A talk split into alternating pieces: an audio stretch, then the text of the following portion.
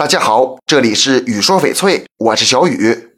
三十六水，七十二豆，一百零八色，这话很形象地描述了翡翠的多姿多彩，各种色彩的任意组合就形成了千变万化的翡翠。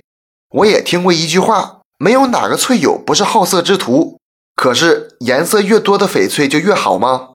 颜色只是衡量翡翠价值的因素之一，要记住五字诀：浓、阳、俏、正、和。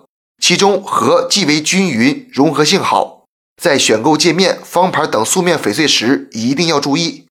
翡翠的颜色有两种由来，一种是原生色，一种是次生色。原生色是天然的，次生色是翡翠后天生长形成的。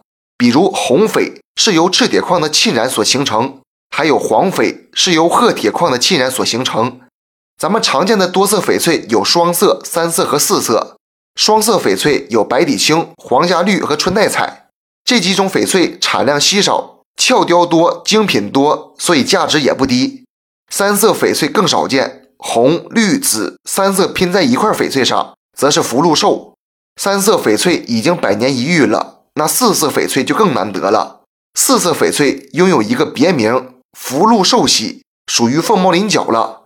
倘若真的有一块天然的四色翡翠，那价格一定是冲天的，大多出现在拍卖会上。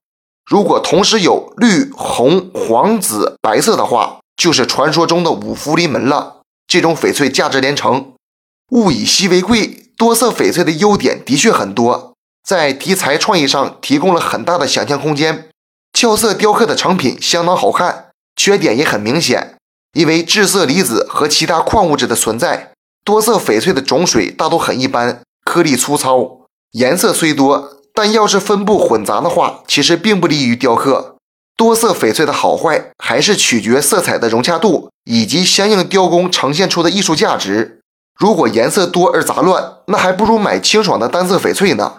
特别是多色翡翠造假很严重，很多不良商家会用品质一般的翡翠填胶染色，冒充高档翡翠，欺骗消费者。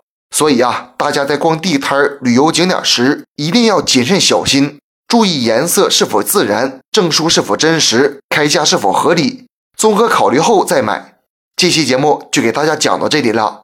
小雨每天都会在朋友圈上新精美翡翠，点关注不迷路。那咱们就下一期再见了。